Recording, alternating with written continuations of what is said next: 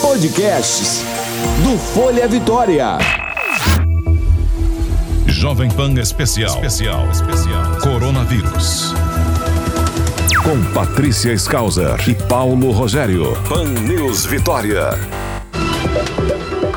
Doutora Filomena Alencar aqui conosco. Bom dia, doutora. Bom dia, Patrícia. Olá, doutora, bom dia. Tudo bem? Bom dia, Paulo. Doutora, é, a Anvisa autorizou né, a, a venda de testes para Covid-19 nas farmácias aqui de todo o Brasil. A farmácia que quiser, opcional, né? Esse teste vai uhum. custar cerca de 200 reais para a pessoa, né? É, a senhora acha que, que é uma iniciativa neste momento de pandemia, né, que pode ser eficaz? Ou a senhora vê alguma restrição é, nessa autorização da Anvisa? Eu sou contra, porque o teste, dependendo daquele que vai funcionar na farmácia, ele tem dois aspectos a gente avaliar. Existe a sensibilidade do teste e a especificidade do teste. Então, quando você fala em sensibilidade, você está per per é, perguntando se o teste consegue identificar de uma forma evidente a pessoa que está infectada. Só que a gente está olhando nesse sentido para a questão do falso negativo. Então, se a pessoa acha que pode ir na farmácia, mesmo sem a solicitação do médico, e fazer um teste, fizer um teste, e ela não estiver dentro do período em que o teste vai dar positivo, que o que se espera é que esse teste rápido que vai ser aplicado, ele vá dar positivo, geralmente depois do sétimo dia, com maior probabilidade entre o nono e o décimo. Então, se a pessoa às vezes está sintomática, ela vai à farmácia numa fase inicial da infecção e a gente sabe que a sensibilidade de alguns deles é baixa, alguns têm uma sensibilidade um pouco mais alta. Mas sendo baixa a sensibilidade e estando a pessoa dentro do período que ele vai estar sintomático, a probabilidade desse teste dar um resultado positivo é muito baixa. Então você vai ter muito falso negativo. E aí a pessoa vai achar que ela está doente e que ela, na verdade, não tem o coronavírus porque o teste deu negativo. Então, isso é uma questão complicada, porque a pessoa pode se sentir segura, dizer, não, eu não estou com coronavírus porque meu teste deu negativo. E aí, ela vai relaxar nos cuidados, vai achar que não precisa tomar os cuidados adequados porque aquilo que ela tem não é Covid e vai começar a achar que pode circular sem máscara, que pode manter as regras de higiene pessoal é, relaxadas, vai sair de casa, não vai ficar isolamento, quando a gente sabe que essa não é a conduta adequada. Uhum. Então, na uhum. verdade, eu acho uma, um. Eu particularmente acho que é um tiro no pé, porque a pessoa vai à farmácia doente e vai querer uma resposta do teste e vai ter muito resultado falso negativo, porque na fase em que ela está doente, a probabilidade desse exame dar positivo ela é pequena. Então ele teria que, ele serve para quê? Para eu fazer um rastreamento populacional que eu diga com maior possibilidade quando eu avalio muita gente que ele deu positivo e ele é positivo de verdade. Então, eu tenho a, também a especificidade. A especificidade vai me dizer que quando ela é negativa, a pessoa não tem. Então, quando eu avalio essa situação, eu penso que realmente pode ser complicado e que as pessoas entendam que ao estarem é, com o resultado negativo, elas não estão doentes. Na verdade, elas estão com a infecção muitas vezes. Então, se fosse um teste molecular e eu estivesse fazendo principalmente a pesquisa do genoma depois do quarto dia, eu ficaria mais feliz. Mas uhum. se é um teste que detecta anticorpo, que vai precisar de um tempo para que ele seja é, positivo, e eu vou ter um monte de falso negativo, e o paciente vai ter a, aquela segurança de dizer, ah, então tá, eu não estou com Covid, isso é perigoso. Então, eu acho que esses testes deveriam ser restritos a você ter realmente a possibilidade de coletar os dados do paciente, saber em que fase da infecção ele está e ter uma pessoa que seja responsável pelo resultado, correlacionando o tempo da infecção e a orientação para o paciente. Então, quando a gente pega um resultado, é, vamos dizer, a gente vai fazer a pesquisa. Se a gente encontrar dentro dessa pesquisa pessoas que estejam sintomáticas, e o resultado der negativo, a gente vai explicar para elas que elas precisam continuar isolamento, porque a época em que elas fizeram o teste não tem como dar positivo. Isso é uma responsabilidade da pessoa que está fazendo a pesquisa. Quando você torna isso uma coisa indiscriminada, que a interpretação não vai estar correlacionada ao dado clínico, isso é extremamente perigoso. Para mim, eu não, não acho que seja uma atitude adequada no momento que a gente está com tantos casos em curva ascendente e a gente tem possibilidade dessas pessoas relaxarem e infectarem as outras pessoas, porque a gente sabe que o sintomático tem muito mais possibilidade de infectar outras pessoas do que a pessoa que está sintomática, quase sintomática, tem o sem risco, sintomas. Tem o risco também para o farmacêutico, né, doutora? Porque no, no, laboratório, no hospital, né, o profissional ele vai ter todo um aparato de segurança, né, vai estar com todos os EPIs e o farmacêutico geralmente, né, ele não, não usa aquela roupa apropriada para lidar é, ali diretamente deixa... com um possível paciente de Covid. Então, deixa eu explicar uma coisa, Patrícia esse teste ele é feito com sangue da ponta do dedo. Subentende-se que uma pessoa não pode frequentar uma farmácia. Máscara, ela é muito mais solidária do que protetora para o paciente. Então, uhum. o paciente que está infectado e ele eliminar as partículas na máscara, ele vai ter mais proteção da pessoa que está entrando em contato com ele do que ele em relação às outras pessoas se elas estivessem sem máscara. O que acontece em relação à coleta do, do teste, que precisa dos EPIs especiais, é hum. aquela coleta que envolve o suave nasal, que vai enfiar o cotonete na narina do paciente, nas duas narinas, e vai coletar material biológico da área sem máscara. Então, para essa situação, ele precisa usar respirador N95, que é a máscara N95 que o pessoal fala que tem filtro, que é PFF2, uhum. vai ter que usar avental impermeável, mas no caso do teste da ponta do dedo, ele só vai coletar e ele pode estabelecer uma distância suficiente que ele possa furar o dedo do paciente, tirar a gota de sangue, colocar e se afastar do paciente.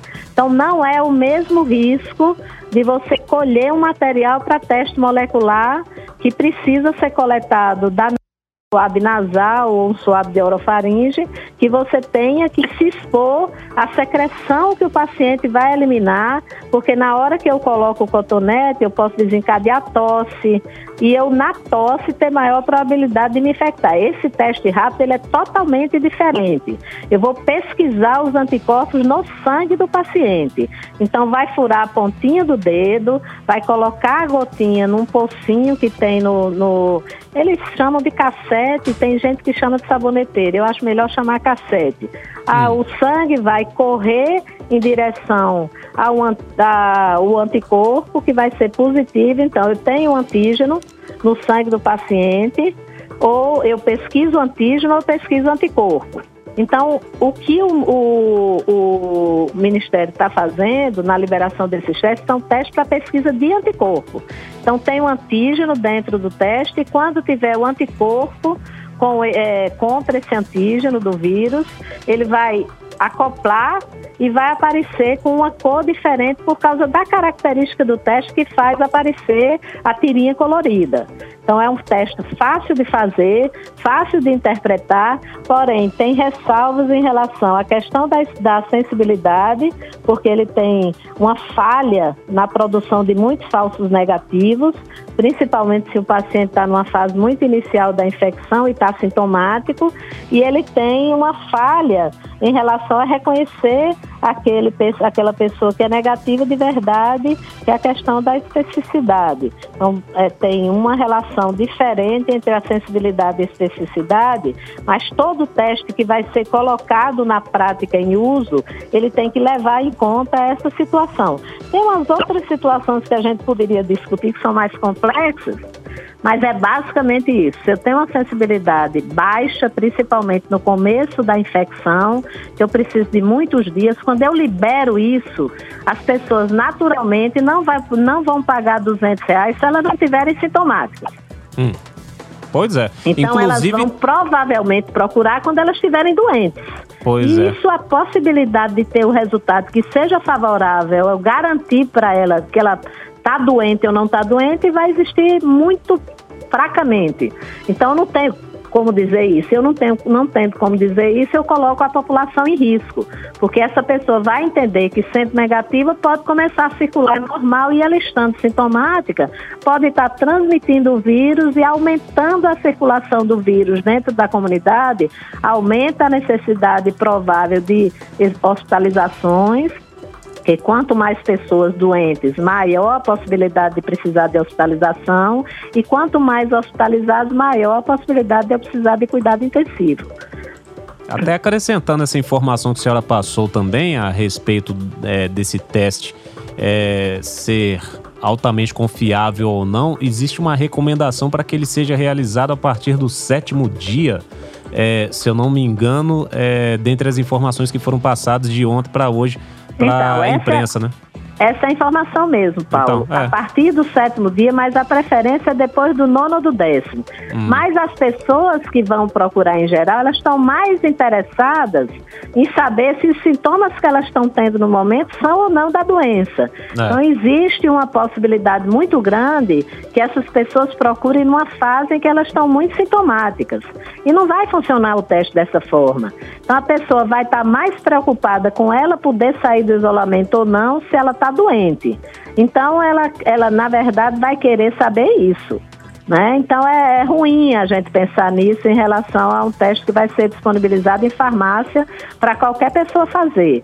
Eu acho que isso é perigoso. É, e doutora, é, falando nisso, né, é, eu li um relato ontem na internet de um senhor, né, não tão senhor assim, né, quase 60 anos, que ele está com o Covid-19 foi fora aqui do estado, né? Ele está com Covid-19 e ele mora é, em um apartamento. É, os vizinhos, né, montaram todo um esquema de fazer compras para ele, né? De uhum. tentar evitar ao máximo que ele saia de casa e que ele não fique desprovido de nada. E aí é, o vizinho relatou que ele disse que tinha médico que precisava ir ao médico e depois descobriram que na verdade ele saiu para fazer compras em lojas é, de departamento é muito difícil para as pessoas entenderem a necessidade do isolamento social e da necessidade do isolamento mesmo quando a pessoa está doente. É difícil para as pessoas entenderem. Então eu acho que nesse momento cabe à família a conscientização, porque, por exemplo, eu tenho uma mãe idosa, tenho uma, uma sogra idosa, e a gente realmente assim faz uma marcação cerrada para elas não saírem, a gente provê as coisas que elas precisam e a gente está ligando todo dia para primeiro dar conforto, primeiro dar o apoio que eles precisam porque eles estão isolados e a gente insiste com eles nessa necessidade, porque eles podem dizer, ah não, então estou aqui, eu não estou tendo até agora, eu não vou pegar. É a mesma coisa. E às vezes eles não entendem o quanto é risco, sendo idosos, eles terem uma situação dessa forma. Quando a gente tem uma pessoa da família, que as pessoas percebem o quanto é angustiante você ficar internado numa enfermaria que é isolamento, que você não pode ter acompanhante, que as, as, visitas, as visitas não existem e que você recebe somente a cada 24 horas apenas um membro da família cadastrado no hospital. Ele vai receber a informação a cada 24 horas sobre o paciente que está internado. Quando a pessoa vive isso pessoalmente é uma pessoa da família. E como a gente vê nas reportagens que as pessoas dizem, meu, meu parente se internou e eu não conseguia receber informação, porque conforme vai aumentando o número de casos, existe uma limitação do serviço para fornecer as informações de uma forma que seja adequada. Geralmente essa informação é muito curta e a família fica sem notícia, com a pessoa trancada dentro do hospital, chateada porque não está com acompanhante às vezes com sobrecarga do, do serviço, que às vezes a pessoa fica com sintoma muito tempo para ser medicada por causa da sobrecarga do serviço. Então, é muito difícil para as pessoas entenderem esse contexto sem ter vivido. Uhum. Só quando a pessoa passa por essa situação como paciente é que ela consegue explicar para a família o quanto isso é angustiante e o quanto isso é difícil para a pessoa que está internada suportar. É. Enquanto as pessoas não conseguirem entender isso e é, estiverem esperando que a doença vire nome e não número, a gente vai ter essa dificuldade. Então precisa haver, e eu acho que essa, esse canal de comunicação de vocês ele é super importante, que vocês se preocupam em ouvir as opiniões e buscarem as opiniões para que sejam feitas as informações de uma maneira correta, que não sejam é, baseadas em suposições ou fake news para as pessoas poderem entender realmente o que é a doença. Uhum. Então, a doença não é uma doença simples, não é uma doença que é boba, ela tem vários contextos muito preocupantes e as pessoas precisam entender isso. Se elas estivessem acompanhando tudo que está acontecendo, por exemplo, pessoas que estão sendo internadas, como se tivessem acidente vascular cerebral, quando fazem a avaliação radiológica do pulmão, avaliação tomográfica, ele está com Covid, está com sinais sugestivos de Covid e ele entrou como se fosse um acidente vascular cerebral. Ou ele entrou como um infarto, ou ele entrou como uma, um tromboembolismo pulmonar, e quando as pessoas vão fazer a avaliação, na verdade é Covid. Então, essa doença é uma doença que a gente diz que ela é multifacetada, ela tem várias caras, ela tem a cara habitual, que é a menos habitual quando as pessoas complicam. As pessoas esperam que seja tudo igualzinho como receita de bolo. Não é.